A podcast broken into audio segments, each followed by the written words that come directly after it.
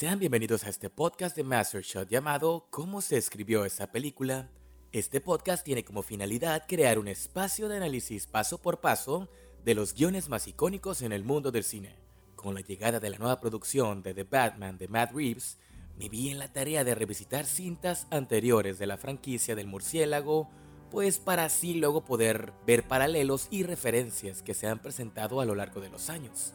En este episodio hablaré de Batman de 1989, dirigida por Tim Burton y escrita por Sam Hamm y Warren Scarron en sí sería la segunda aparición de Batman en una película después del Batman de Adam West. Mi nombre es Joe Green y este es un podcast de Mastershot llamado ¿Cómo se escribió esa película? Comenzamos. Si vamos a hablar de Batman de 1989, la primera de las dos entregas de Tim Burton, es básicamente remontarnos al origen del cine de superhéroes Sí, ya habíamos tenido entregas de las películas de Superman de Christopher Reeve, pero digamos que ahora le toca al otro superhéroe de DC Comics y Warner, que es Batman. Hay que entender que en los 80s el personaje de Batman vio una reinvención muy grande, o más bien una metamorfosis, gracias a que realmente la cultura o los Estados Unidos ya habían cambiado mucho. Ya la gente ya no quería a este Batman colorido, a este Batman brillante de Adam West, sino que buscaban algo mucho más serio, algo más oscuro, algo que los representara, algo que realmente estuviera más de acuerdo al clima político o social de la época. Entonces, en los 80s llegaron muchos autores del cómic, como Dennis O'Neill o Neil Adams, para reinventar a este personaje para lo que luego lo llevaría a su primer película en 1989 de la mano de Tim Burton.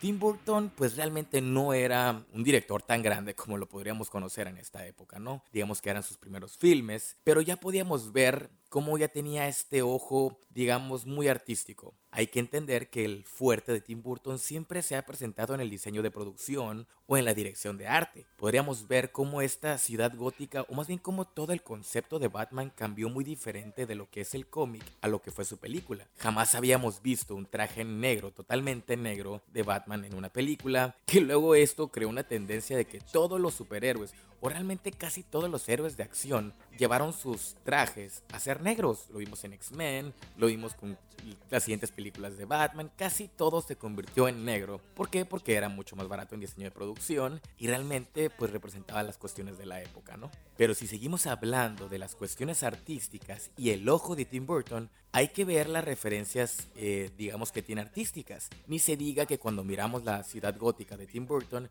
estamos mirando mucho este ojo del expresionismo alemán, este tipo de corriente artística o de pintura que se estaba llevando, digamos, en los últimos siglos, y digamos lo rescata junto con ciertas referencias al cine de inicio de los 90, bueno, más bien de los 1900 con Fritz Lang o el gabinete del Dr. Caligari. Entonces vemos todas estas referencias en la cuestión del diseño de producción y esto lo que terminó creando una ciudad gótica muy interesante o personajes, digamos, muy icónicos gracias a eso mucha gente incluso en las películas eh, posteriores, no tanto las de Schumacher, sino las de Nolan, decía es que Ciudad Gótica ya no es gótica. Pero realmente Ciudad Gótica no es gótica por el hecho de la cuestión visual, sino que Ciudad Gótica es por el, la cuestión del detective. O sea, Ciudad Gótica se bautizó gótica por el, cierto punto la tipografía gótica que es la que utilizaban los detectives en lo que eran las máquinas de escribir.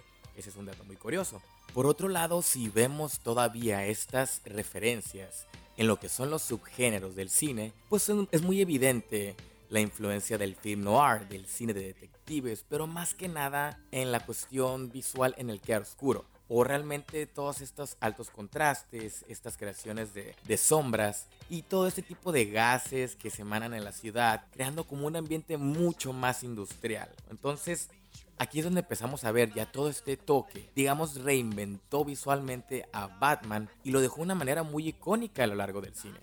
Para muchas personas, el Batman de Tim Burton está muy alejado de lo que es del cómic. Y yo me puedo incluir en una de ellas. ¿Por qué? Porque realmente, digamos, el Batman de Tim Burton lo podríamos entender aquí como si fuera un Batman Year One, porque aquí ni el comisionado Gordo ni nadie conoce nada de Batman. Es, em, empieza la película con la cuestión de un mito, de que si es el, un vampiro, que si es este hombre lobo, si es Drácula, no sabemos, o sea, es como realmente la cuestión de un monstruo, ¿no? Entonces podríamos decir como que es Batman en sus orígenes, pero a la vez ya está instalado, ¿no? El, el problema de este Batman de Tim Burton para muchos en las cuestiones del cómic es que realmente sí desafía ciertas reglas, o más bien cuestiones del personaje en sí lo que es Bruce Wayne. Que si mata, o sea, en esa época vimos a Batman matar y nadie cuestionaba nada. Ahora como Ben Affleck si mata a alguien o no sé si llegamos a ver a Robert Pattinson matar a alguien, todo mundo pierde la cabeza, ¿no?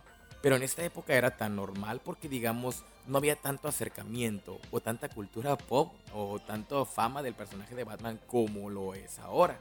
Pero sí vimos un acercamiento muy diferente a este Batman como un Batman más sigiloso, un Batman reaccionario. Realmente este personaje de Batman es un personaje pasivo que no tiene desarrollo este, a lo largo de la película. Ese es uno de los problemas más grandes. Por otro lado, vemos el casting de Michael Keaton, que al principio, ahorita podríamos quejarnos de que si el casting de Robert Pattinson, que si cuando fue Ben Affleck, que si incluso cuando hicieron el casting de Heath Ledger como el Joker, todo el mundo ahora sí que decía, ¿cómo puede ser posible que estos chicos vayan a ser Batman o el Joker? En su época, en el 88 o 87, cuando se lanzó, digamos, la noticia del casting de Michael Keaton, todo el mundo estuvo igual. En especial decían, ¿cómo Mr. Mom va a ser Batman. Y sí, o sea, en si miramos, ahorita en si en sí miramos al personaje de Batman, pelo chinito, Michael Keaton, pues tal vez decimos, no es Christian Bale, no es Ben Affleck, no es Robert Pattinson. Incluso Robert Pattinson, mucha gente dice que es el Bruce Wayne más alejado de todos. Bueno, ya sabremos la próxima semana cuando se estrene la película. Pero digamos que este tipo de polémicas siempre han existido a lo largo de los años en relación a estas películas, a estas cintas del murciélago.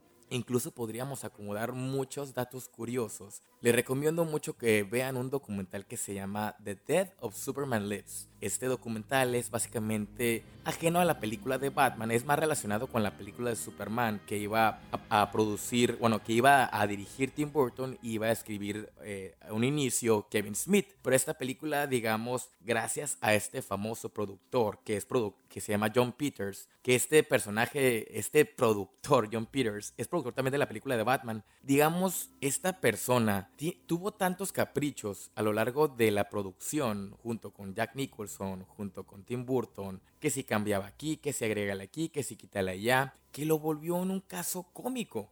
O sea, a lo largo de este análisis de esta película les voy a ir anexando los datos curiosos que se van a quedar. ¿Cómo puede ser posible que John Peters esté pensando de esta manera o haya pensado de esta manera a lo largo de producir Batman? Sí, porque son datos tan curiosos como el hecho de que Batman tiene que llevar tenis Jordan. Y sí, Batman lleva tenis Jordan en esta película. Que si tiene que llevar el traje negro, que si tiene que ser de tal forma, que tiene que llevar música de Prince. No sé cómo le vas a hacer Tim Burton, pero tienes que meter música de Prince. Yo me imagino al pobre de Tim Burton a lo largo de esta producción con unos dolores de cabeza enormes porque John Peters realmente es un tipo loco es un tipo que no sabe, al parecer no sabía lo que era trabajar en una, una, producción grande, el costo de hacer los cambios de finales, que si agregar esto, agrega ya, quita esto, quita ya. O sea, esto debe haber sido una pesadilla para Tim Burton, que realmente pues por eso terminó abandonando después de Batman Regresa en 1992,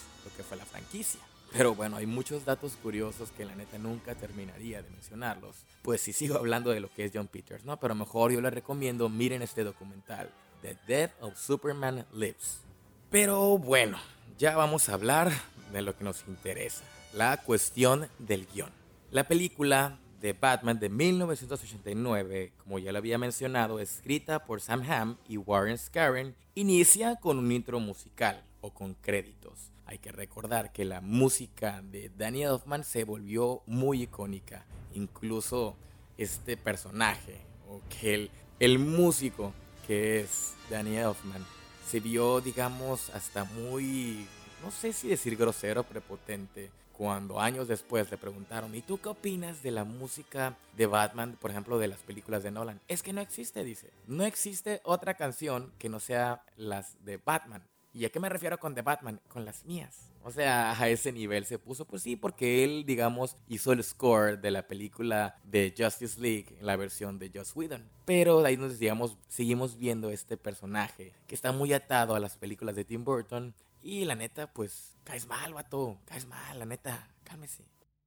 Después del intro musical nos vamos a lo que sería una secuencia de inicio en Gotham City. Que vemos aquí en la cuestión de la dinámica es una familia entra en el Crime Alley. Ese Crime Alley pues digamos que es el callejón del crimen muy famoso en la historia de Batman donde matan a los padres de Batman. Pero aquí digamos vamos a ver en la actualidad una recreación de este tipo de, de, crimen que hay, más bien que aquí se lleva como un asalto, pero estos maleantes luego terminan siendo asaltados por Batman, que ellos mismos, esta secuencia realmente funciona para presentarnos cómo es Ciudad Gótica visualmente, el, el, hecho de que hay mucho crimen, que sí hay mucha corrupción. Y al último, pues vemos cómo estos criminales se terminan casi que saliendo con la suya, quitándole este, todo a la gente inocente, más que nada turistas en este caso, ¿no? Pero luego ellos mismos hablan de que, no, es que se ha corrido el rumor, hay un murciélago enorme, dicen que chupa sangre. O sea, todo este tipo de exposición es realmente para crear este, esta cuestión del, del mito de Batman.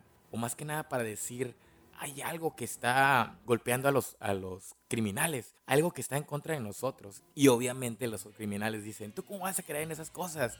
Pero tal y tal, pum, les aparece el Batman. Pero es algo muy curioso porque el Batman ni siquiera los entrega a la policía, simplemente les dice, quiero que corran la voz y le digan a todos los demás que sí existo. Pero, ¿y qué onda? Este, sí, obviamente llega la policía después, pero ¿quién le habló a la policía? ¿Cómo le hizo Batman? ¿Los dejó atados o no? Pues ya hay como inconsistencias, digamos, que vamos a verlo a lo largo de este filme. Yo les diría, este filme está muy, muy, muy lejano a ser perfecto. Es una película, si podríamos decirla, buena en ciertos aspectos y formulaica también, pero pues se lleva más por la cuestión visual, como les recuerdo. Siempre las películas de Tim Burton brillan por su estética visual, no por sus guiones.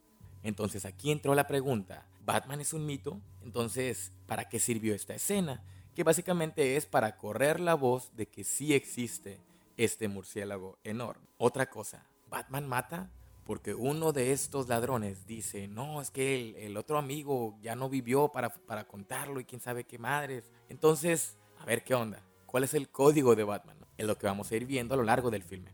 Llegan los 7 minutos y llega lo que es el A Day in a Life, un día en la vida de los personajes. Lo vuelvo a decir como cada episodio de A Day in a Life sirve para ver lo que es el status quo, quiénes son los personajes, quiénes son los secundarios, cómo se va a desarrollar el plot, más bien a acomodar y crear el setup de la película. Vemos a Harvey Dent, que es interpretado por Billy D. Williams, más bien conocido por su personaje de Lando Calrissian de Star Wars. Pero aquí, digamos, mucha gente sí le sacó como de onda decir, ¿por qué tenemos a un Harvey Dent afroamericano? Pues sinceramente yo no, yo no le miro nada malo, ¿no? Incluso para un dato curioso, para los fans de los cómics, Batman de 1989 salió en un cómic el año pasado, en 2021, en lo que retoman mucho después de la película de Batman. Incluso ya hay un Robin, hay otros personajes, y pues le dan más protagonismo a este personaje de Harvey Dent afroamericano, ¿no? Seguimos viendo que en el status quo vemos una Gotham que es muy corrupta y violenta, muy al estilo del film noir, donde digamos que no hay mucha esperanza, no hay héroes sino antihéroes y hay muchos villanos y una fe fatal. A los 8 minutos nos presentan a lo que sería el villano de la película, más que nada el Joker, pero en este caso en otro origen, digamos muy diferente a lo que nos habían presentado en los cómics. Sí, volvemos a lo mismo si el Joker, la neta, jamás ha tenido un origen establecido. Mucha gente dice que si es el origen de Alan Moore, que si es el origen de ahora de la película que sacaron con Joaquin Phoenix, que si es el origen de Tim Burton. Simplemente es un origen más. Y en este caso, el Joker, su nombre verdadero era Jack Kniper. Un maleante, un mafioso, digamos que era aquí uno de los de las manos derechas de los mafiosos más grandes de la ciudad, que pues termina creándose en un mafia boss, en un jefe de la mafia, pero ya más conocido como el Joker. Eso lo vamos a ver hasta el segundo acto, ¿no? Pero aquí nos presentan a los 8 minutos quién es Jack Sniper y básicamente qué es lo que normalmente hace. Otro de los detalles que a mucha gente pues realmente les cayó muy gorda de esta producción o de esta película es que ¿por qué vemos un Joker mujeriego? O sea, sí entendemos que en los orígenes, o sea, antes de convertirse en un Joker, pues el Joker estaba casado o pudo haber tenido sus amoríos y la neta no tiene nada de malo que haya tenido sus mujeres.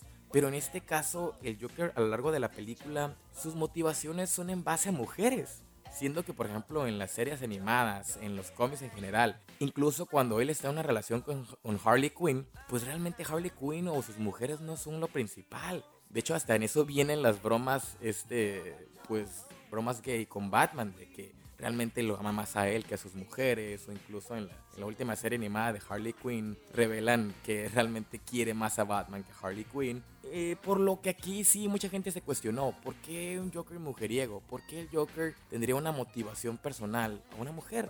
Pero bueno, ¿no? Entonces, esta es una reinterpretación más que como les mencionaba, tal vez esta película de Batman no es muy fiel al cómic, porque incluso Tim Burton lo mencionó una vez, dice, yo jamás he levantado un cómic en mi vida. Y mucha gente responde a esto diciendo, con razón hiciste tus películas de Batman de esa manera. Pero hay mucha gente que es fan de sus películas, así que a fin de cuentas todo termina quedando en algo subjetivo, ¿no? El gusto es algo tan subjetivo que la neta no hay que meternos en ese lugar. Llegan los 10 minutos y se presenta al reportero Alexander Knox y al teniente Eckhart. O sea, vamos a utilizar a este personaje, a este reportero, Alexander Knox, como, digamos, un personaje como una vía de exposición sobre los mitos, sobre las investigaciones de quién es Batman. Pues en el primer acto nos va a funcionar mucho esta investigación de Alexander Knox porque nos está contando qué piensa la prensa de Batman, qué piensan los mafiosos sobre Batman y realmente, pues en general, Gótica, qué sabe de Batman.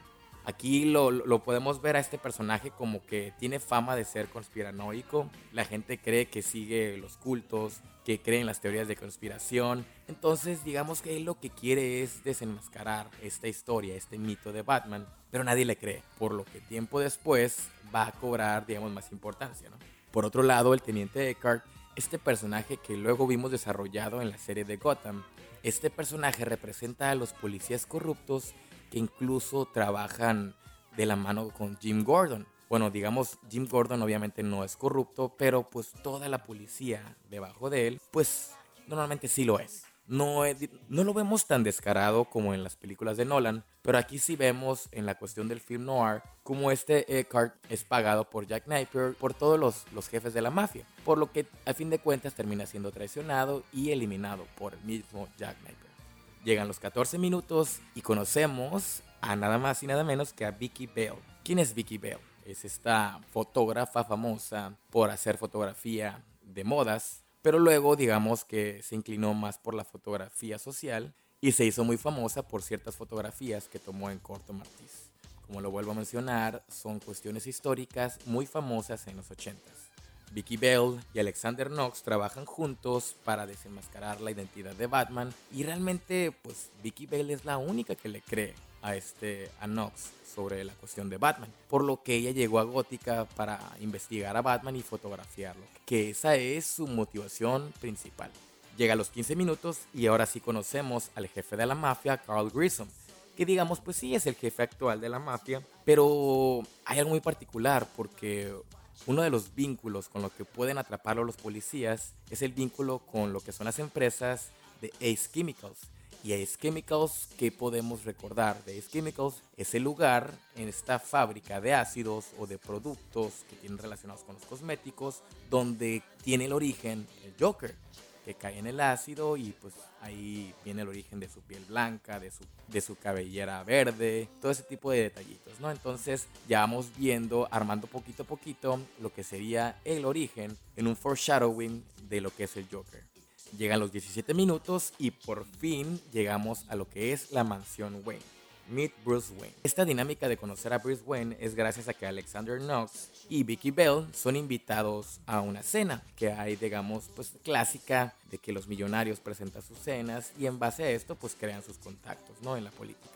Conocemos por igual a Alfred y vamos a ver las dinámicas que tiene tanto Alfred con, el señor Wayne, con Bruce Wayne, con Michael Keaton la presentación de Bruce Wayne, digamos, es algo muy curiosa y a la vez algo muy Tim Burton, ¿no? El, el hecho de presentar todo este tipo de figuras eh, clásicas de otros, de otros siglos, que vuelvo a remontar, nos lleva a lo que es el diseño de producción, para crear, digamos, una atmósfera muy diferente, como decir, este hombre está loco, este hombre que tiene en la cabeza, o sea, ¿quién es Bruce Wayne y por qué hace lo que hace? Obviamente, pues sí, podemos girar en todo en la cuestión del dinero, pero ¿cuál es la psique de Bruce Wayne? Algo que, pues lamentablemente en esta película no se desarrolla. Como les mencionaba, Batman y Bruce Wayne aquí es un personaje secundario. Bueno, en teoría es el protagonista, pero es un personaje reaccionario que simplemente se va moviendo conforme va pasando el plot. Esa es una lástima. Llega un McGuffin, es una señal de alerta para Jim Gordon diciéndole que Jack Napier está a punto de saquear Ace Chemicals. Obviamente esto fue, digamos, una trampa para Jack Napier para eliminarlo de una vez por todas por los otros jefes de la mafia, pues que ya no lo quieren y lo ven como un problema a futuro. Vámonos rapidito, a los 24 minutos llega lo que es la secuencia de traición a Napier en Ace Chemicals, que es lo que lo lleva al origen del Joker. Aquí se involucra la policía, se involucra la mafia, los secuaces del Joker e incluso llega la primera aparición de Batman, que es donde realmente lo conoce Jack Napier y lo conoce Jim Gordon y la policía. Aquí digamos que se puede acabar lo que es el mito de Batman y ya todo mundo sabe quién es. Bueno, digamos que la prensa todavía no lo publica al 100%, pero la policía ya tiene noción de que existe este vigilante que se disfraza de un murciélago en esta secuencia en específico, vemos como Batman, después de un altercado con Jack Napier, hace que este caiga en el ácido, para lo que mucha gente ya creo que había estado muerto.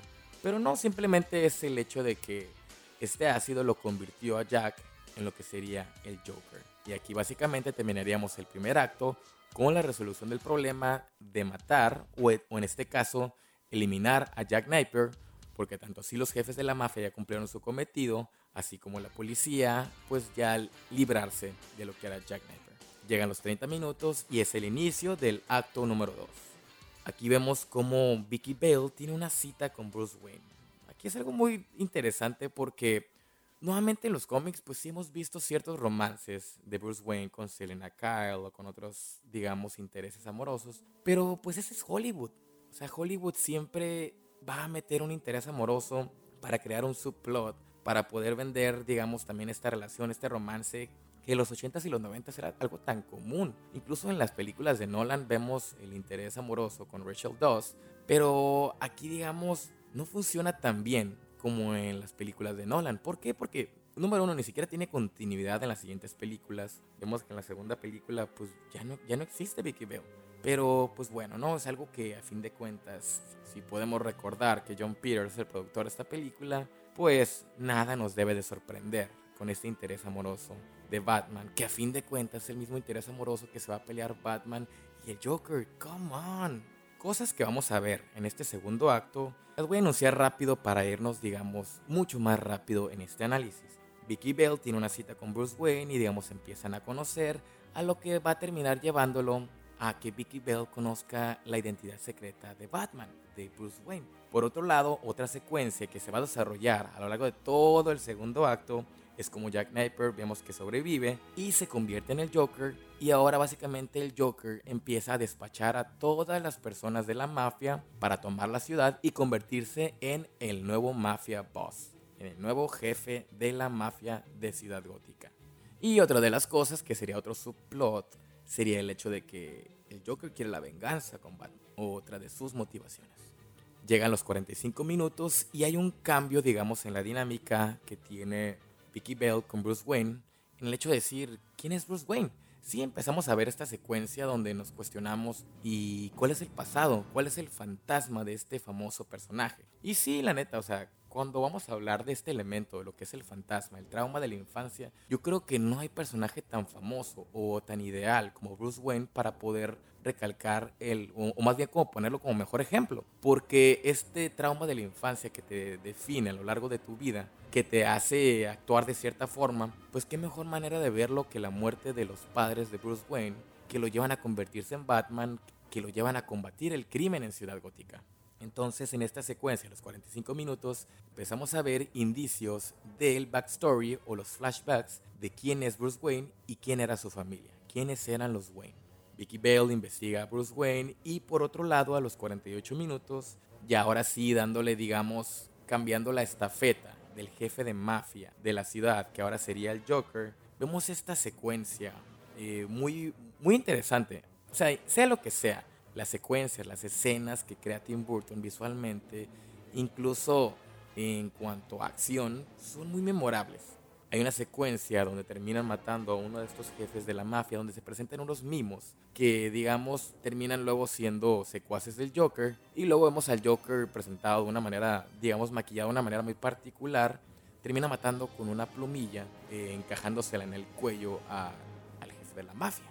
Que como les mencionaba, en todo este tipo de cuestiones visuales, Tim Burton es un experto. Ahí sí ni cómo ponerle un pero.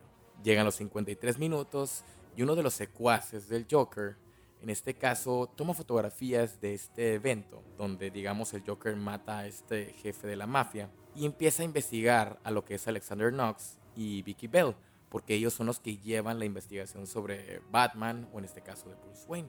Pero por lo que lleva en estas fotografías, aquel Joker pues tenga un crush o se enamore de Vicky Bell y la quiera como su nueva conquista. Llega a los 55 minutos y vemos el nuevo plan del Joker relacionado con productos 6 Chemicals. Pero es algo relacionado también con comerciales de televisión, que la neta, si nos remontamos a los años 80, en específico una película como Robocop, vemos que los comerciales tal vez son un poco salidos de tono o tal vez dices no tienen mucho que ver con la película, pero crean digamos ciertas cuestiones eh, visuales que a fin de cuentas eh, siendo muy memorables. En este caso en la película de Batman, estos comerciales del Joker y sus productos pues empiezan a crear caos en Ciudad Gótica. O sea, esto realmente sí es un Joker. Ese Joker que realmente simplemente quiere quitar todo lo establecido, crear caos en las personas. Y estos comerciales lo hacen de una manera súper, súper magistral. La neta, o sea, si en algo sí se sacó un 10 Tim Burton, es en estos comerciales, que era básicamente sus productos de champús, de cremas faciales, maquillaje, enjuague bucal, este famoso enjuague bucal que se llama Smilex. Este producto, producto Smilex que luego es llevado a un gas, que básicamente es este famoso gas que hace que la gente muera de la risa, literalmente muera sonriendo, ¿no? Entonces, todo este tipo de detallitos son tan geniales visualmente y le agregan un plus al caos o realmente a decir de que el Joker está aquí para, digamos, poner de patas arriba a la ciudad gótica. Que esto también lo podríamos tomar como un level up en lo que es el villano frente al protagonista, que sería Batman. Muy curioso porque una de las presentadoras en la televisión muere gracias a utilizar el maquillaje y en la secuencia posterior vemos que ya todas las personas en televisión no están maquilladas, no usan desodorantes, no usan champú, todo ese tipo de cuestiones porque tienen un miedo a que los, cualquier producto que lleguen a utilizar esté, digamos, contaminado con Smilex. Es algo tan brillante lo que hizo Tim Burton que la neta, pues funciona muy, muy, muy bien. Incluso en las películas de Nolan, el Joker llega a tener ciertos detallitos y estos vestigios de estas estrategias que hizo el Joker de Jack Nicholson. Pero bueno, llegamos a lo que sería el midpoint de la película, donde el Joker conoce a Batman en un museo.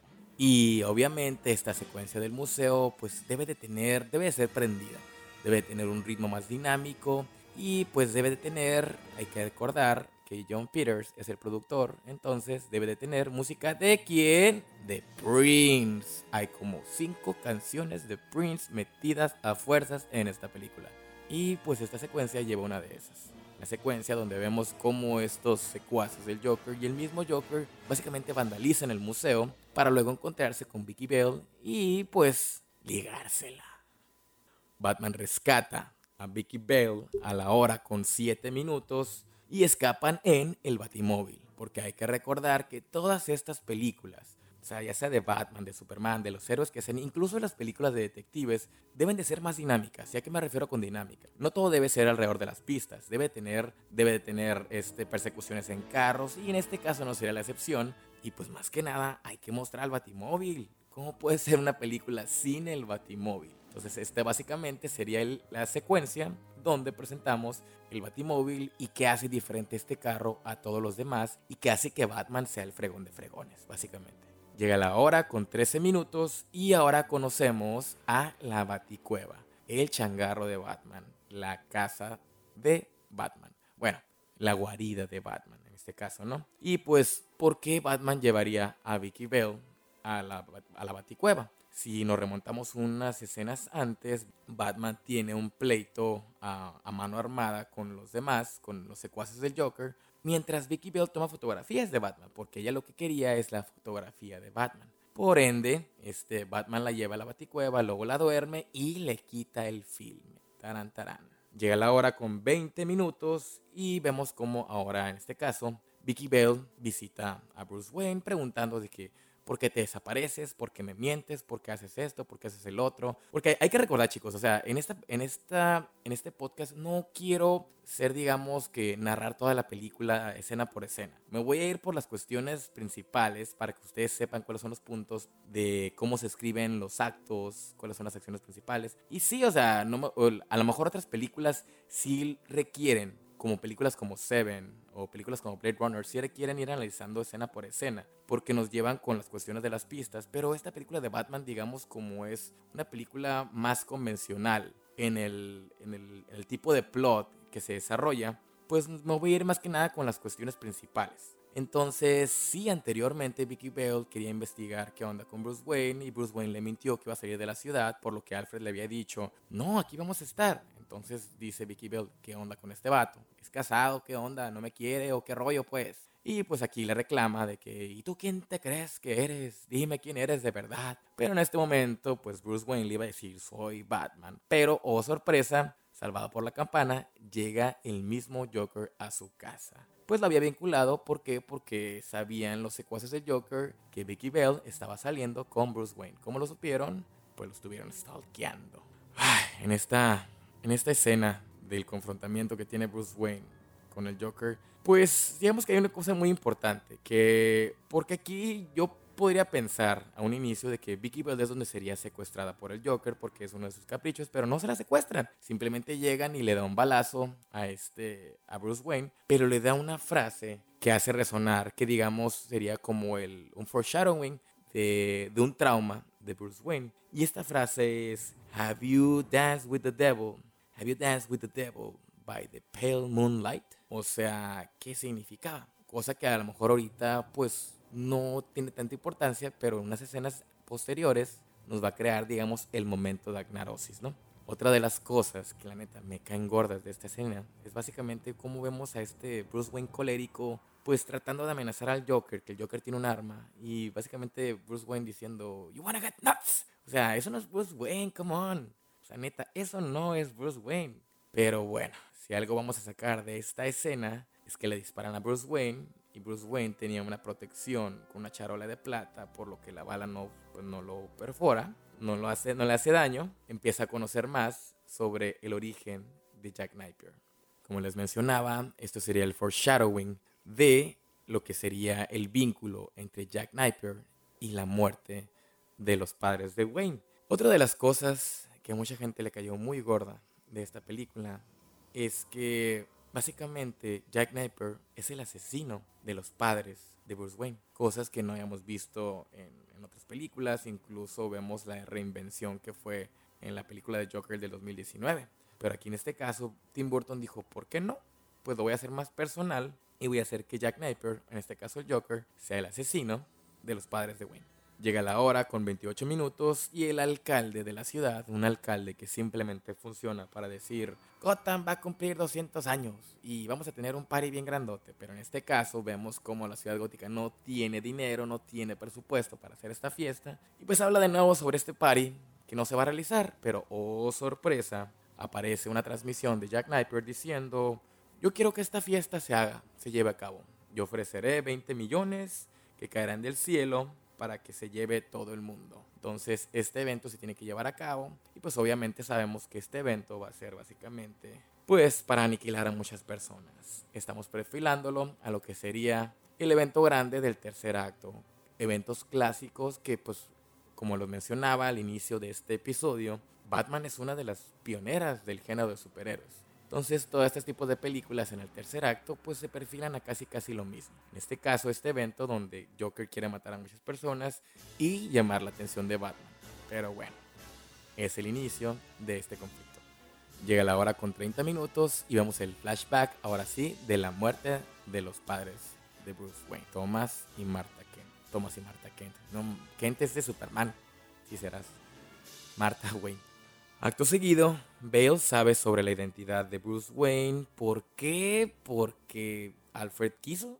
Porque si va a querer seguir llevando una relación, digamos, de amorosa con Bruce Wayne, tiene que saber todos sus secretos. Pues aún no lo sabíamos, pero en este caso, presentarle o realmente revelarle tu, tu identidad secreta a una fotógrafa, que lo único que quería es tu fotografía, pues me parece algo ilógico o algo, digamos, muy precipitado. Pero bueno, elecciones de Tim Burton. Llega la hora con 34 minutos y es lo que sería el punto de no retorno. En este caso, Batman se prepara para el atentado que va a tener el Joker en el desfile. En este caso, Batman que quiere hacer primero lo primero, destruir Ace Chemicals para evitar, pues digamos que el Joker siga propagando más con sus, todos este tipo de, de, de, pociones, de químicos, por lo que a fin de cuentas, como en un Deus Ex Máquina enorme, Batman termina dándole la fórmula a los medios, de decir, de esta manera pueden terminar con todos los ex químicos y le echa a perder todo el plan al Joker. Es algo muy, muy, muy... O sea, esto es un guionazo como decir, a ver, ¿cómo solucionamos esto? Pum, pum, pum, Batman así lo solucionó. Es como si en Dragon Ball dijeras, ah, es que de la nada Goku se puede transformar en Super Saiyajin fase Dios. Pero ¿en qué momento? Porque yo lo digo, porque el guion lo dice. Entonces, pero bueno, llega la hora con 35 minutos, un minuto después, e inicia el desfile donde el Joker planea matar a miles. Pero, oh, sorpresa, ¿cuál es la música que suena en el desfile? ¿Quieren adivinar? Prince. Otra vez. Gracias, John Peters. Digo, no es que no me guste Prince, pero la neta, pues yo creo que hasta Prince debe haber dicho, no manches, no quedan mis rolas ahí, güey. Pero bueno, otra de las cosas principales que entra en esta secuencia del desfile, pues digamos que es la venta de los monitos, de las figuras. ¿Y a qué me refiero con la venta de las figuras? Pues ya tengo un Batman, ya tengo el traje negro que voy a vender ya tengo el batimóvil, pues ¿por qué no sacar una batinave? O sea, va a vender más juguetes y la neta yo tuve esa batinave. Pero yo, la neta, yo nací en los 80s y crecí en los 90s y tuve la batinave. O sea, así que no puedo decir nada, me siento culpable. Pero era la batinave esta y también la batinave de Batman Forever. O sea, peor tantito, ¿no? Víctima del consumismo. Pero era un niño. Ok, bueno, total. Ok, entonces vemos aquí cómo entra la batinave y cómo esta batinave engancha todos estos globos que empiezan a soltar este gas Smalex y empiezan a matar a miles de personas porque hay que recordar que estas personas están felices en el consumismo, este, atrapando los 20 millones que estaba soltando Jack Napier por el cielo. Entonces empiezan a matar a muchas personas, pero sorpresa, Batman salva la noche, engancha cada uno de estos globos y los retira de Gótica, por lo que el Joker está más que enojado y lo lleva a lo que sería básicamente la confrontación final. Porque aquí este asunto ya se resolvió fácilmente fácilmente Batman con la batinave. Y pues, ¿qué les espera? Ahora estos personajes, una confrontación mano a mano para decidir quién se queda con Vicky Bale. O sea, no decidir el futuro de Gotham. ¿Quién se queda con Vicky Bale? Tómala eso, barbón. Bueno, por lo menos en la película de Nolan no se decía por una mujer. Gracias al cielo. Como les mencionaba, con las cuestiones de John Peters, Aquí creo que entra el dato más molesto. O sea, este dato yo creo que le debe haber sacado canas verdes a Tim Burton. Tim Burton tenía un final totalmente diferente a lo que hemos pensado en Batman. Incluso yo creo que este iba a ser el final principal, ¿no? La confrontación de Batman con el Joker en, la, en las calles, ¿no? Pero en una de esas, pues John Peters se llevó a cenar a Jack Nicholson y después de cenar fueron a ver a Broadway El fantasma de la ópera. Por lo que después de salir del fantasma de la ópera, Jack Nicholson dijo, ah, qué genial sería ver una película de esto. Y en ese caso, John Peters dijo, sosténme la cerveza. Y pum, el día siguiente cita a Tim Burton en su oficina y le dice, quiero que el final de esta película sea algo relacionado con el fantasma de la ópera. Por lo que me imagino la cara de Tim Burton haber dicho, hijo de tu Pink Floyd, ¿cómo, se te ocurre cambiarme al final a punto de filmarlo? O sea, ¿quién te crees que eres? Pues quién se cree que es el productor. A fin de cuentas es el dueño de la película y lo que él dice se hace. Si no lo hacen, pues te corren. Me imagino pobrecito de Tim Burton. Pero bueno, por lo que esto llevó a cambiar al final de la película, Y pues todo esto los llevó a una locación que fue una catedral, por lo que el, Joker tenía, eh, básicamente secuestra a Vicky Bell y se le lleva hasta la punta de la catedral donde Batman los está persiguiendo. Y obviamente en esta secuencia Batman va a tener muchos este, obstáculos físicos. Obviamente le quedan pelear con todos los secuaces grandotes del Joker para luego enfrentarse, digamos, eh, puño con puño con el Joker y rescatar a Vicky Bale. Me caes gordo, John Peters. Neta, neta, neta vato. Caes mal, güey. Caes mal. Llega la hora con 54 minutos y ahora sí vemos la confrontación física del Batman contra el Joker. Pero la neta, el intro de este pleito sí está muy, muy, muy bonito. O sea, porque hay un payoff en la cuestión de la frase. De que básicamente Batman le regresa esta frase cuando el Joker había asesinado a sus padres. Y es una manera muy bonita de introducir al personaje y cómo empieza a golpear al Joker. Porque, pues la neta, hay que entender que el Joker nunca ha estado a la altura de los golpes de Batman. Por lo que a fin de cuentas todo se llevaría a una situación donde el Joker está a punto de caer y jala a Batman y a Vicky Bell. Digo, ya todo el mundo creo que conocemos precisamente cuál es la dinámica de esta, de esta, de este momento, donde el Joker tiene a Batman y a Vicky Bell este, bajo sus pies y él digamos que está a punto de escapar porque llegó en helicóptero con otros secuaces suyos. Pero, pero, pues básicamente lo que hace Batman es enganchar al Joker de la pierna con una gárgola. Por lo que esta gárgola, cuando el Joker empieza a ser jalado por sus secuaces, crea un contrapeso muy grande y eso hace que el Joker caiga y muera. Que la neta, o sea, cuando vemos esta escena, incluso después de eso Batman y Vicky Bell caen, pero pues Batman tiene sus gadgets obviamente no iba a morir en ese momento. Pero lo que a mí se me quedó muy clavado, porque déjeme decirle que esta película, pues, de niño, o sea, esta película es del 89, yo nací en el 87, entonces la tenía en VHS por ahí del 90, 91. Mi niñera y mamá me recuerdan siempre de que yo le decía a mi niñera, otra vez, otra vez, o sea, yo creo que la cinta de la película está tan gastada de tantas veces que la miraba. Pero si hay una escena o un momento en específico de esta película que se me quedó muy, muy, muy, muy, muy guardada, es la muerte del Joker. Porque luego tiene como un artefacto, algo que hace como que...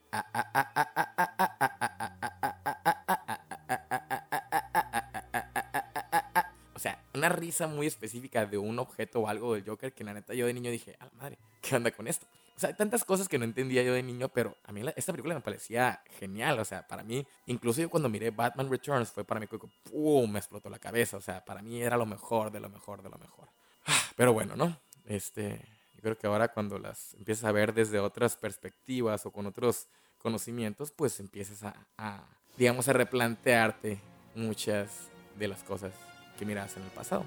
Pero bueno, entonces básicamente esta sería la resolución del problema que llega exactamente a la hora con 58 minutos. Minuto después entra lo que es el epílogo. O sea, básicamente el, aftermath o todo lo que pasa después de la resolución. Como lo mencionaba, en las películas en los 80s, en los 90s, era de que se solucionaba el problema y ¡pum! Vámonos a los créditos. Ya no había nada como ahorita de que, pues como son franquicias ahorita de que, ¿cuál sigue? ¿Cuál película sigue de Marvel? ¿Cuál película sigue de DC? Todos los epílogos se encargan ahora de hacer como un setup de las próximas películas del universo compartido. Pero, pues aquí no.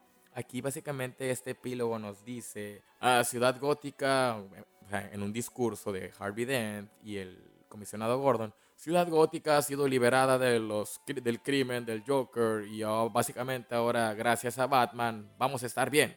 Y Batman nos dio una batiseñal, otro juguete para vender. Y pues cuando vemos esta señal que se enciende, hay una escena, bueno, una secuencia tan bonita. Ahora sí que la neta, o sea, como les decía, Tim Burton es muy bueno visualmente. Entonces esta última secuencia, la toma de ver Batman así de lejos mirando a la, a la batiseñal y la música, esta canción que tiene, que creó Danny Elfman, es un cierre perfecto para esta película. Después de esto, pues básicamente, bien, y se terminó la película que dura dos horas con un minuto. Pues como conclusión, esta película, pues la neta, yo creo que esta, esta película vive mucho de la nostalgia de todas estas personas que crecimos en, más que nada en los 80s, 90s Incluso yo creo que la, gente joven, la gente del que nació, que creció en los 2000 en adelante, pues lo ven como a lo mejor el Batman perfecto. Pero a mí se me hace que el Batman de, Tim Burton merece ser visto desde otra, desde otra lupa. O sea, para nada, si nos vamos a las cuestiones del cómic, es un Batman muy alejado de lo que es del cómic. Pero como película en sí, sí funciona. Esta y Batman Returns. Yo creo que Batman Returns es mucho mejor que Batman del 89.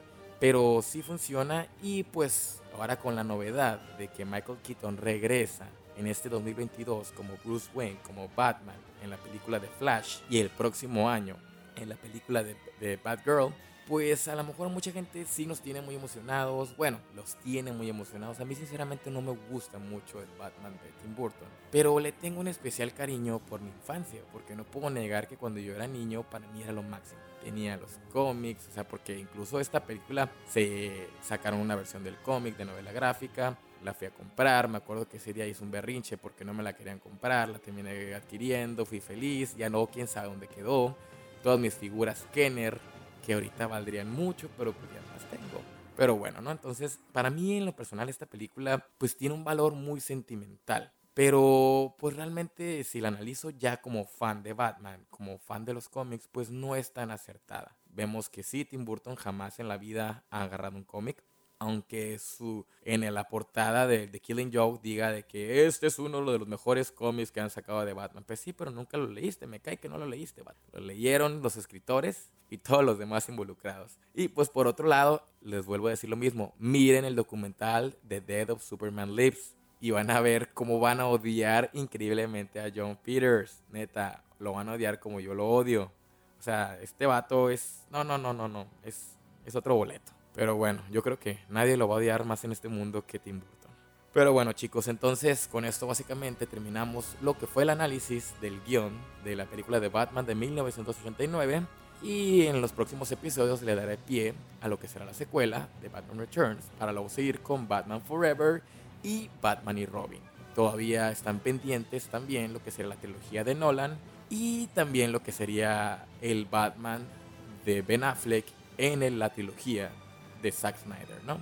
Pero bueno, no olviden que este episodio va a estar arriba tanto en mi canal de YouTube de Master Shot como en Spotify en el podcast de cómo se escribió esa película.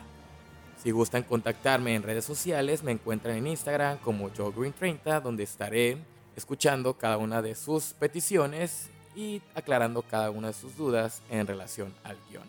Esto sería todo por ahora y nos vemos en el próximo o más bien nos escuchamos en el próximo episodio.